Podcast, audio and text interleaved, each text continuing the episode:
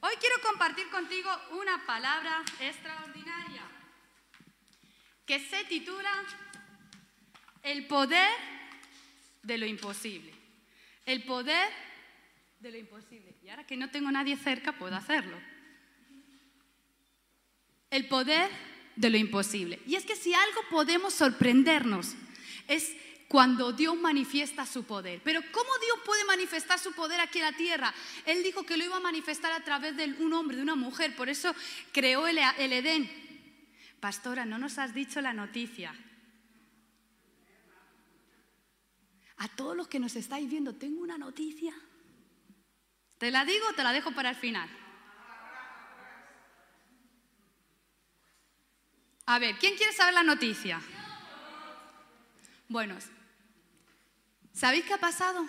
Nosotros amamos a los niños, amamos la familia. Y hay familias que dicen que no han podido estar por las circunstancias, pero ¿sabes qué vamos a hacer punto de encuentro? Darle un lugar a los niños que en este tiempo no han sido los más favorecidos, pero que nosotros sabemos que tienen el favor de Dios. Así que el próximo domingo, próximo domingo, mira que lo estoy avisando a todos los que no veis por internet, a todos los que estáis aquí, próximo domingo, no vamos a tener una reunión, no vamos a tener dos reuniones, sino que vamos a tener tres reuniones por la mañana, tres reuniones. Tres reuniones. Pero espera, espera, que te cuento. Tienes que reservar, sí, como sabéis, ahí en PD Internacional hay que reservar. Primera reunión. Vamos a seguir viniendo, vamos a adorar a Dios a las nueve de la mañana. Segunda reunión, vamos a seguir adorando y alabando al Señor a las once y media. Nueve, diez, he, dicho una hora mal. He dicho algo mal. creo que es nueve y media, de nueve y media Ahora sí. Y la última reunión va a ser para toda la familia. Es decir, la última reunión a las doce y media, se asegura, doce y media. Vamos a venir todos. Todos aquí, los que, tienen papá, los que son papás y mamás, pueden traer a sus niños. ¿Cómo lo vamos a hacer? Es decir, la primera reunión para, como estamos aquí, gente, normal y corriente que no tiene a lo mejor a sus niños y no los está trayendo. La segunda igual, pero la tercera queremos habilitar a los papás para que puedan traer a sus niños a alabar y adorar al Señor. No lo vamos a llevar a punto kids, sino que van a estar en el auditorio compartiendo con nosotros. Lo vamos a hacer de tal manera que el niño, la niña, esté sentado por agrupación de sillas familiar. Es decir, que si, por ejemplo, vienen Ignacio y Stephanie y vienen con Sebastián y Zoe, habrá cuatro sillas juntas a un metro más o menos de distancia de otras personas, pero ellos podrán estar juntos porque viven en la misma casa y podrán adorar y exaltar al Señor juntos en familia. Es decir, que así como veíamos a Zoe danzando en Punto Kids, va a poder estar aquí adorando al Señor.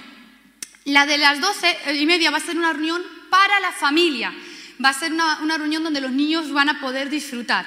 Así que te animo que puedas estar reservando en PDE Internacional, allí que puedas reservar para que puedas eh, eh, en cualquiera de las tres reuniones ser parte. ¿sí? Vamos a estar de todas maneras mandando el mensaje, eh, informando, vamos a estar recordando, pero vamos a tener la oportunidad. Así que papá y mamá, recuérdale a los niños que el próximo domingo pueden venir a su casa, punto de encuentro. Vamos a disfrutar, vamos a estar con ellos. Va a ser igual, el mismo sistema que tenemos, van a, pasar por ahí por la gente voluntarios que trabaja extraordinariamente, pero los niños van a sentarse con sus papás y su mamá van a poder celebrar, van a poner a adorar, van a tener una palabra dinámica, van a poder estar en familia y luego ya después podrán salir también en familia. Queremos invertir en las generaciones y seguimos construyendo en el nombre de Jesús. Amén. Así que eh, es verdad que aunque el aforo ha subido a 75% ya, nosotros estamos todavía eh, más, mm, con menos aforo para poder mantener distancias, que la gente quiera venir. Y lo mismo vamos a seguir trabajando cuando vengan los niños. Queremos darles esa seguridad, pero sobre todo queremos que los niños sigan creciendo, puedan ser partícipes de lo que es la casa, porque creemos que punto de encuentro para todos aquellos que se atreven a amar al Señor. Amén. Y para todos aquellos que todavía no le aman, pero que le van a amar porque van a tener la oportunidad de conocer. Así que ya sabes, corre la voz porque el próximo domingo vamos a estar compartiendo en familia y eso va a ser algo muy, muy poderoso. Ahora sí, ya comparto contigo el poder de lo imposible. Y es que a veces cuando uno se atreve a creer, puede ver que lo imposible se transforma en posible. Recuerdo que en el año 2000, ya ha habido tiempo atrás, en el año 2000, con 17 años, ya puedes echar cálculos, sí, mañana es mi cumpleaños, cumplo 37, ya 37. Puedes mandarme un mensajito, me felicitas. Imagínate en el año 2000, me acuerdo que fui a Inglaterra y era como mi primer viaje de fuera de España, así que yo estaba súper contenta. Y en aquella época pues había que, uno tenía que cambiar, cambiar las pesetas, antiguamente, en las libras y había que hacer los cambios. Si yo tenía que ir antes, bueno, era un jaleo eso porque tenías que ir al banco y lo pedías con tiempo de antelación hasta que te lo tenían preparado y tú te ibas con tu dinero ya en libras desde aquí desde España para poder luego allí comprar lo que necesitases. Ahora no. Ahora uno dice, uff, no he cambiado, para, voy a un país y no he cambiado, no hay problema, porque me llevo la tarjeta. Y uno pasa en cualquier tienda y le hacen el cambio, ¿verdad? De euros a libras. Y no hay problema. ¿Sabes qué? En el reino de los cielos también hay una tarjeta con lo que tú puedes comprar. Y esa tarjeta que puedes comprar en cualquier circunstancia, en cualquier país, se llama fe. En el reino de los cielos la moneda es la fe, no son los euros, no son las libras, no es las lágrimas, no son las obras, en el reino de los cielos es la fe. Y a través de la fe tú puedes ver que lo imposible se transforma en posible en el nombre de Jesús. Amén. La fe. Y en este tiempo tenemos que desarrollar fe. No es que yo no tengo fe, todos tenemos fe. Porque si tienes a Cristo, es el autor y consumador de la fe. Él puso en ti fe. ¿Qué pasa? Que sí, igual que viene el verano y hay que hacer operación bikini, ¿verdad? Hay que hacer deporte, la gente quiere poner... Pues lo mismo con la fe, hay que ejercitar la fe. Y en este tiempo tenemos que entender que Dios cuando te mira ve tu fe. Y a Dios lo que le asombra, a Dios lo que le hace fijar su mirada es que tú tengas fe. En los héroes y heroínas de la fe allí en Hebreos no se les nombra porque tuvieran grandes capacidades. Imagínate, ahí estaba una prostituta, pero también estaba Sansón, pero también estaba Sara, que eh, mira, la que, incluso dudó. Imaginaros toda la gente que hubo. Pero sabes qué? Algo tenían en común todo ese tipo de personas.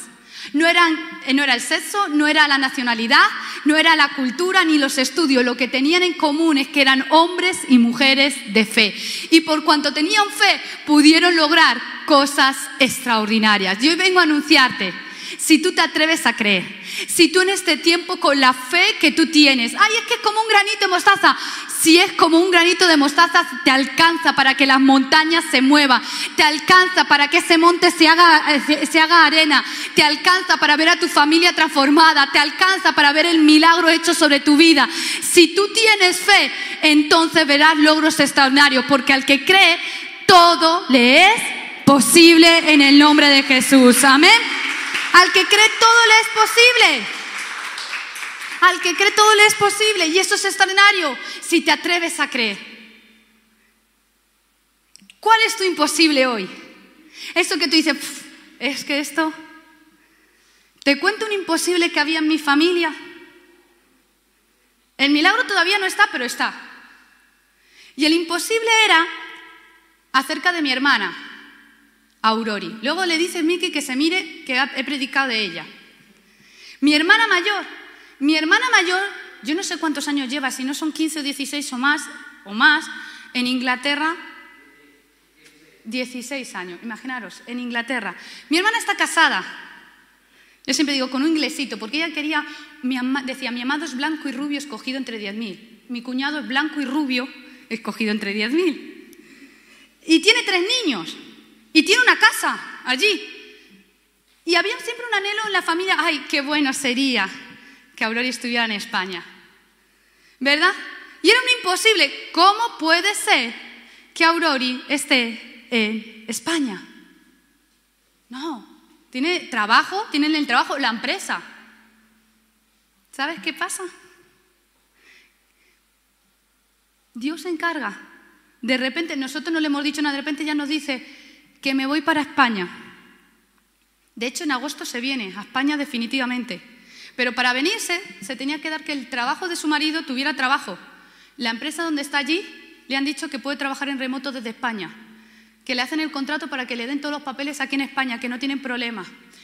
Número uno, primer milagro. Segundo milagro, tienen una casa, la tienen que vender. porque se vienen aquí, quieren comprar y establecerse. Bueno, en menos de una semana tenían los compradores. No solo eso, sino claro, todos los muebles. ¿Cómo voy a hacer? Voy a cogerme un bunque aquí, un, un camión para llevarme los muebles. Los muebles ya están vendidos. Siguiente milagro, tienen dos coches. Dice, uno no lo vamos a llevar, pero el otro lo tenemos que vender aquí. Lo pone por la noche, al día siguiente lleva una persona para comprárselo. No solo eso, sino, ¿sabéis cuál es lo, siguiente? Uy, es que, ¿sabes qué pasa? Que necesitamos, ellos nos decían, necesitamos que también en la iglesia hablar con los pastores, todo perfecto. Se le iban abriendo paso tras paso, paso con la familia. Y el último milagro fue que los niños pudieran tener colegio y los niños ya tienen también su colegio. Dios hizo cada cosa para que ellos puedan cumplir su imposible. Al que tiene fe, todo le es posible. ¿Cuál es la clave? La clave es la actitud. Ay, no, Señor, es que te estás demorando. 16 años tuvo que esperar. Ay, Señor, es que te estás demorando. O mejor dicho, nosotros tuvimos que esperar 16 años, ¿verdad? Pero sabes que no importa. Si tú tienes la actitud correcta, al final vas a ver el milagro completo. Porque tu actitud ante las circunstancias es la clave para la victoria. ¿Qué actitud estás teniendo ante ese imposible? Si tú sigues teniendo fe, al final te aseguro que verás el milagro hecho realidad. Lo vas a ver porque así es nuestro Dios. Hoy me contaban que en la primera reunión estaba Yuridia, adorando a Dios y dándole gracias. Dios la sacó literalmente de la muerte. Y sabes qué? Cuando hay gente que se atreve a, a, creer en fe, lo imposible se hace posible. Atrévete a creer poquito más. Y si eres de los locos, mucho más. Porque si Dios lo ha dicho, Él lo va a hacer en tu familia en el nombre de Jesús. Amén. Quiero contarte la historia. La historia que viene en la Biblia, allí, en Mateo capítulo 5, de una mujer loca. Yo digo que estaba loca porque se atrevió a creer hasta más allá de sus fuerzas. Dice Mateo capítulo 15, dice, saliendo Jesús de allí, se fue a la región de Tiro y de Sidón. Y aquí una mujer cananea que había salido de aquella región clamaba diciéndole, Señor, pero no hacía así, ella decía, Señor, hijo de David, con un grito, ¿verdad? Ten misericordia de mí, mi hija es gravemente atormentada por un demonio. Siguiente versículo. Pero Jesús no le respondió palabra, se quedó callado. Entonces, acercándose sus discípulos, le rogaron diciendo, despídela, pues voces tras nosotros. Él respondiendo dijo, no soy enviado sino a las ovejas perdidas de la casa de Israel. Siguiente versículo. Entonces ella vino y se postró ante él diciendo, Señor, socórreme. Le pidió misericordia, Señor, socórreme. Respondiendo él dijo, no está bien tomar el pan de los hijos y echarlo a los perrillos. La llamo perra. Imagínate, siguiente versículo. Y ella dijo, sí Señor, pero aún los perrillos comen de las migajas que caen de la mesa de sus amos. Entonces respondiendo Jesús dijo, y esto es lo que más me gusta, oh mujer, grande es tu fe, hágase contigo como quieres. Y su hija fue sanada desde aquella Jesús dijo, oh mujer, grande es tu fe. No lo dijo de todo el mundo, pero de esta mujer que clamaba, que insistió, de esta mujer que tenía un imposible por delante, dijo, oh mujer, grande es tu fe. ¿Será que hoy Dios puede decir de punto de encuentro, oh punto de encuentro, grande es tu fe? Amén. Porque tenemos una fe grande. Ahora, ¿cuál es la clave en nosotros? ¿Cuál es la clave en nuestra vida? Tenemos que entender lo que hizo esta mujer. Esta mujer hizo varios pasos, dio varios pasos para que su milagro se diera a luz. El primero fue buscar en el lugar correcto. Busca en el lugar correcto. ¿Y cuál es ese lugar correcto? Jesús es el lugar correcto. Amén. Jesús es el lugar correcto. Busca en el lugar correcto. Dice que ella no se fue a un lugar ni a los discípulos ni se fue a otro lado, sino que fue en busca de Jesús. Jesús iba caminando y ella fue en su encuentro. Y aunque Jesús no le hacía caso, ella perseguía y seguía y seguía buscando a Jesús. A veces nosotros, en esta iglesia no pasa, pero en otros lugares buscamos de todo y en última instancia buscamos a Jesús. Hemos buscado al, contacto, al amigo, hemos buscado en el banco, hemos buscado en esa persona que me pueda ayudar. Y cuando ya no tienes opciones, vas a Dios. Te doy un consejo, busca a Dios primero para que entonces el resto de las opciones sean añadidas, no te cuesten y te presentes y se las puertas se abran para ti. Busca a Jesús primero. Dice que esta mujer esta mujer en ese momento clamó, Jesús, hijo de David, ten misericordia de mí. Y clamaba y fue al lugar correcto. Ahora, tenemos que entender las circunstancias en este momento de lo que se está viviendo. Jesús le dice que no.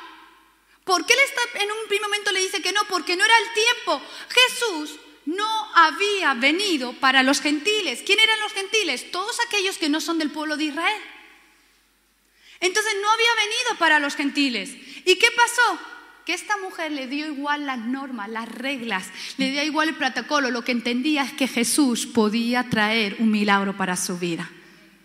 Y en ese momento clamó y entendió algo que muchos otros no habían entendido.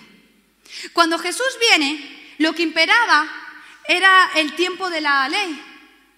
Y en ese momento, eh, la cultura decía que la mujer no se iba a acercar a hablar con un extraño hombre. Y no solo eso, una sirofenicia, una mujer dice que era griega y sirofenicia, hablando con un judío. Eso no se podía hacer, era culturalmente eh, algo que no se hacía. Pero esta mujer se atrevió a clamar, a buscar al lugar correcto. Atrévete a ir al lugar correcto. ¿Sabes por qué? Porque Jesús es el camino, la verdad y la vida. Y si te atreves a buscar a Jesús, Él será tu camino. Él te dará la verdad y te dará la vida. Atrévete a creer en Él. Dice que esta mujer se atrevió a creer en Él y al principio dice, socórreme. Ese socórreme es como, ten misericordia, ayúdame. Y me sorprende, porque en el Antiguo Testamento se pedía misericordia, Señor, ¿será que por misericordia me puedes ayudar? Se hacían sacrificios rituales por tu misericordia que venga, pero la misericordia no fue suficiente en este momento, porque Jesús seguía callado. Hasta que de repente ella dijo una frase extraordinaria. Dijo, mi Señor. Le reconoció como Señor. Muchos reconocen a Jesús como su Salvador, pero no todos como su Señor. Y ella le reconoció como su Señor. Cuenta la Biblia que había una mujer llamada Sara, que estaba casada con un hombre llamado Abraham. Y cuenta la Biblia que Sara y Abraham fueron a Egipto. Y cuando fueron a Egipto, Dice que Abraham regala a su mujer allí al que mandaba. La regaló porque se la dejó, no dijo que era su mujer y mm, había como esa actitud, uy, si se entera que es mi mujer con lo guapa que es, me van a a mí y esto nos van a... Y tuvo miedo. ¿Y qué pasó con Sara? Sara no era estéril. A Sara se le cerró el vientre en el momento que su esposo la regaló. Y no solo a ella, sino a todas las mujeres que estaban en ese lugar se le cerró el vientre y el vientre no estaba cerrado y no daba luz. Y aun cuando salen de allí, Dios restaura y los saca, Sara seguía sin poder dar a luz. ¿Cuándo se da el milagro en Sara? ¿Cuándo se abre el vientre a Sara para poder volver a ser, para poder ser mamá? Cuando de repente pasan como unos 25 años y de repente Sara es capaz, se nota que ha sido capaz de perdonar a su esposo y le dice, Señor y le llama Señor a su esposo. Era reconocimiento de autoridad y en ese momento el vientre de Sara se abrió. Cuando tú te atreves a reconocer a Dios como tu Señor, tu vientre espiritual se va a abrir. Hay muchas cosas que todavía no se han dado porque no te has atrevido a reconocerle como tu Señor. Él no es solo tu amigo, Él no es solo tu Salvador, Él es tu Señor. Y Él te va a dar una orden, Él te va a guiar. Pero sabes qué? En la obediencia vas a tener bendición y vas a poder dar a luz los sueños que Dios engendró dentro de ti. Amén. Es el tiempo de reconocerle como Señor. Ahora esta mujer le dijo, Señor, y le reconoció como su Señor, porque entendió algo. Si la misericordia no me alcanza, yo sé algo.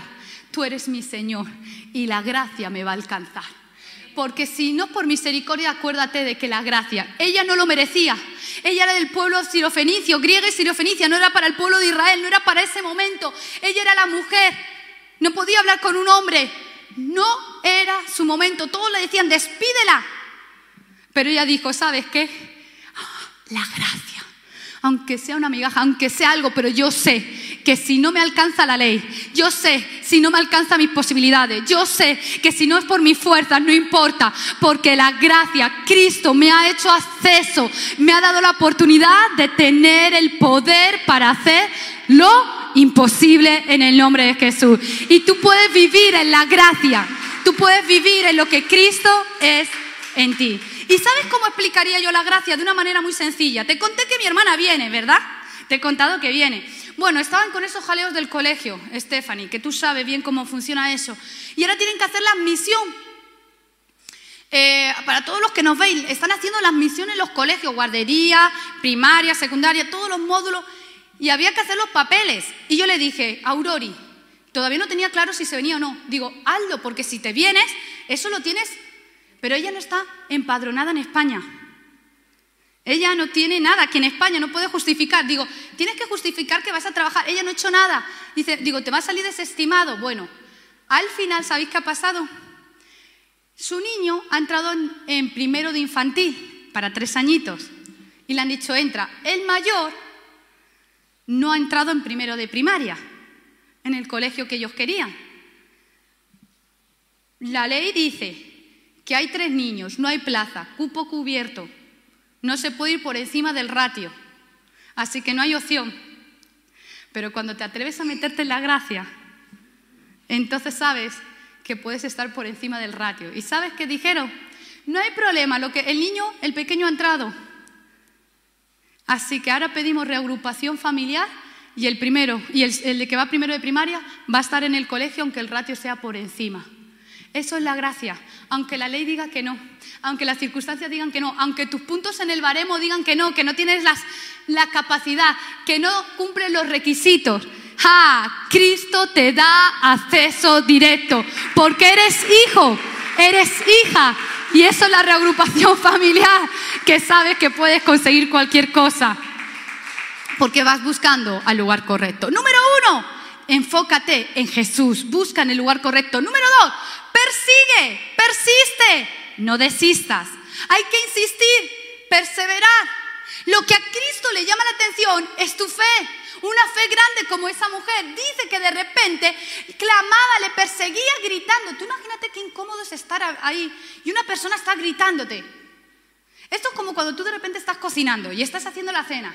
Y de repente los niños están, mamá, que quiero, mamá, mamá, mamá, mamá. Y tú, venga, iros a, y nunca los pone dibujo, pero iros a ver un rato dibujo, dejarme que si no, no llego. Y tú me estás mirando el reloj, que no llego, que no llego, ¿verdad?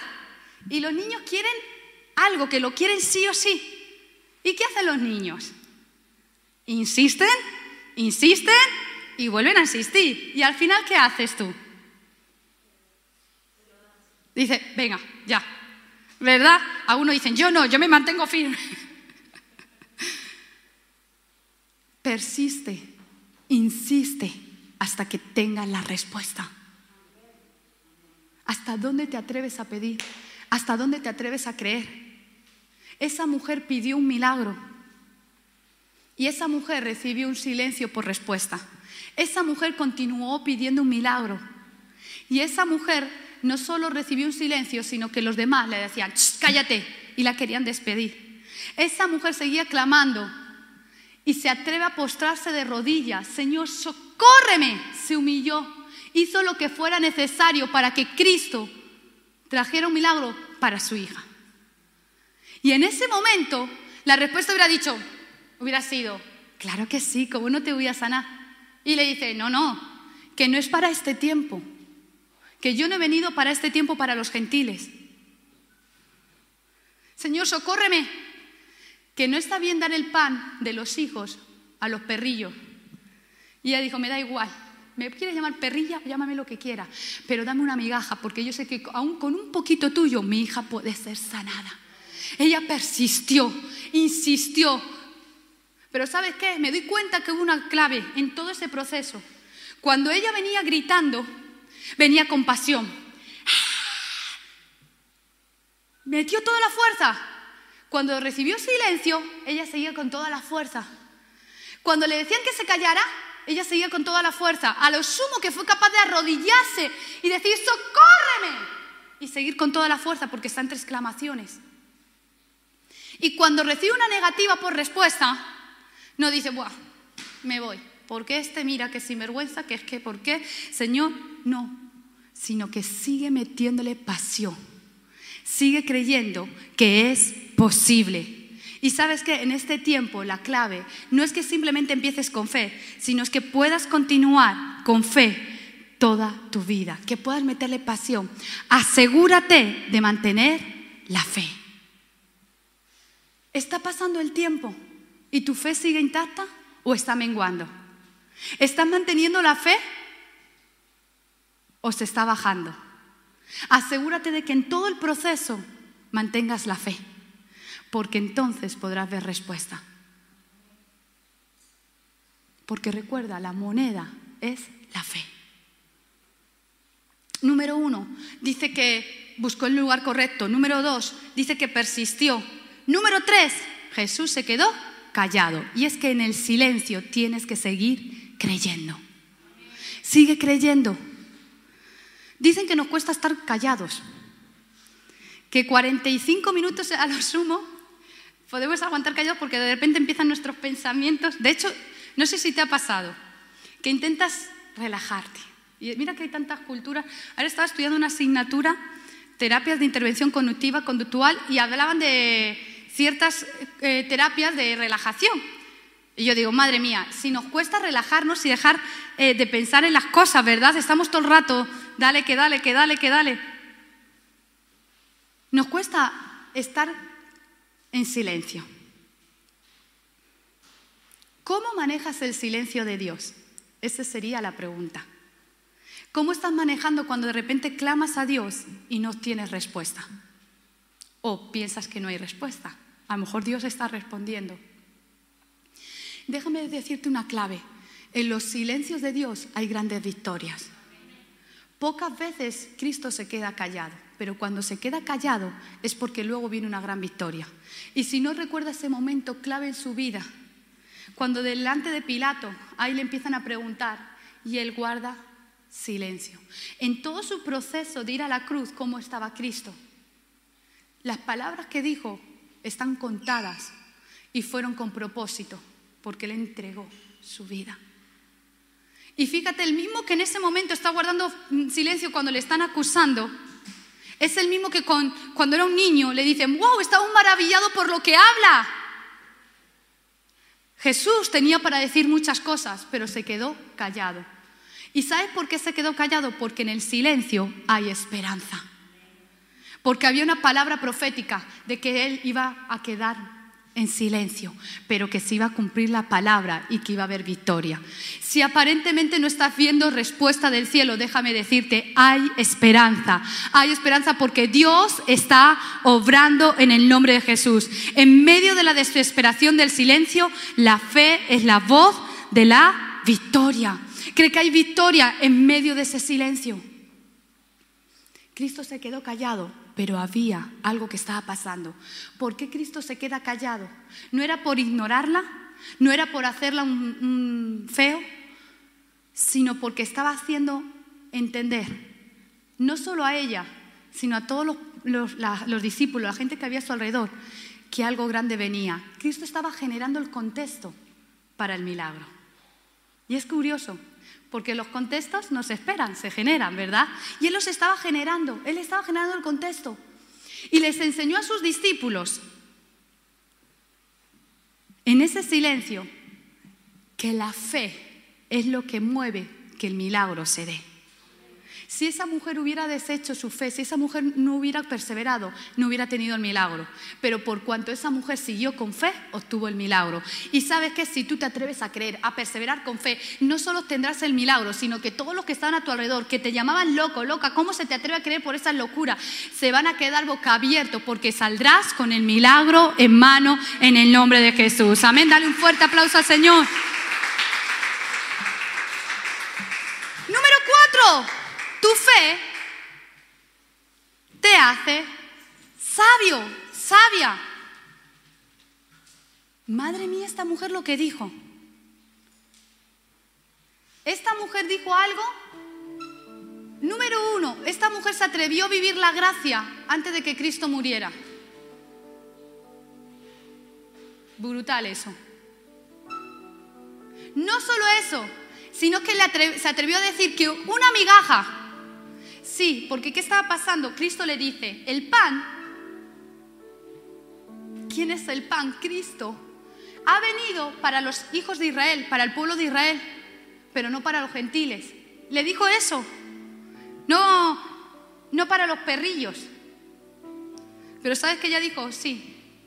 Los amos pueden comerse todo el pan que quieran, no hay problema, que se lo coman entero. Pero yo sé que aún las migajas que caen, los perros pueden comerlas. Y sabes que con eso ella estaba dando un gran misterio. Ella estaba revelando algo extraordinario, porque ella se estaba atreviendo a decir algo espectacular, porque por fe entendemos los misterios. Y ella estaba diciendo, ¿sabes qué? Una migaja me es suficiente. Muchos tienen el pan completo y con el pan completo no hacen nada. Pero sabes que nosotros sabemos que aún con una migaja podemos hacer cualquier cosa. Con una migaja tú puedes conseguir cosas locas. Y número tres, ¿sabes qué entendió esta mujer? Que Cristo era el pan. Porque ella dijo, si yo por una migaja sé que esa migaja me alcanza no solo para que mi hija sea sana, sino para que mi vida sea transformada. Y cuando tú pruebas una migaja de Cristo, te cuento un secreto, es que no puedes parar de comer más y más de Cristo. Porque cuando pruebas ese pan espectacular que es Cristo, ¿quieres? Más. La fe te va a traer soluciones extraordinarias. Y número quinto y final. Cristo acaba diciendo unas palabras. Le dice, hágase como tú quieres. Ese hágase como tú quieres no es, Señor, hágase como tú quieres. Le está diciendo, hágase como tú quieres. En otro evangelio, Marcos, dice, por tu palabra, ¿qué palabra? La de la mujer. Es decir, que la mujer recibió el milagro de su hija por la palabra de la mujer, por la fe de la mujer. Hágase, y yo tengo a decirte, cuando tú tienes fe, cuando tú sigues firme en Dios, Dios te va a decir, hágase como tú quieres. Porque ya no estás clamando por ti, no estás clamando por tu fuerza, ni siquiera tu propia voluntad, sino que cuando tienes fe, tienes el título de propiedad, la certeza. Cuando tú tienes fe, tienes entendimiento. Por fe, entendemos. Y ya no clamas por tus propias necesidades, sino que estás clamando conforme al corazón de Dios. Y Dios te va a decir, hágase como tú quieres. Y sabes que el milagro se hizo en el momento. Pero la mujer no lo disfrutó en el momento. Señor, yo tengo fe. Señor, yo creo.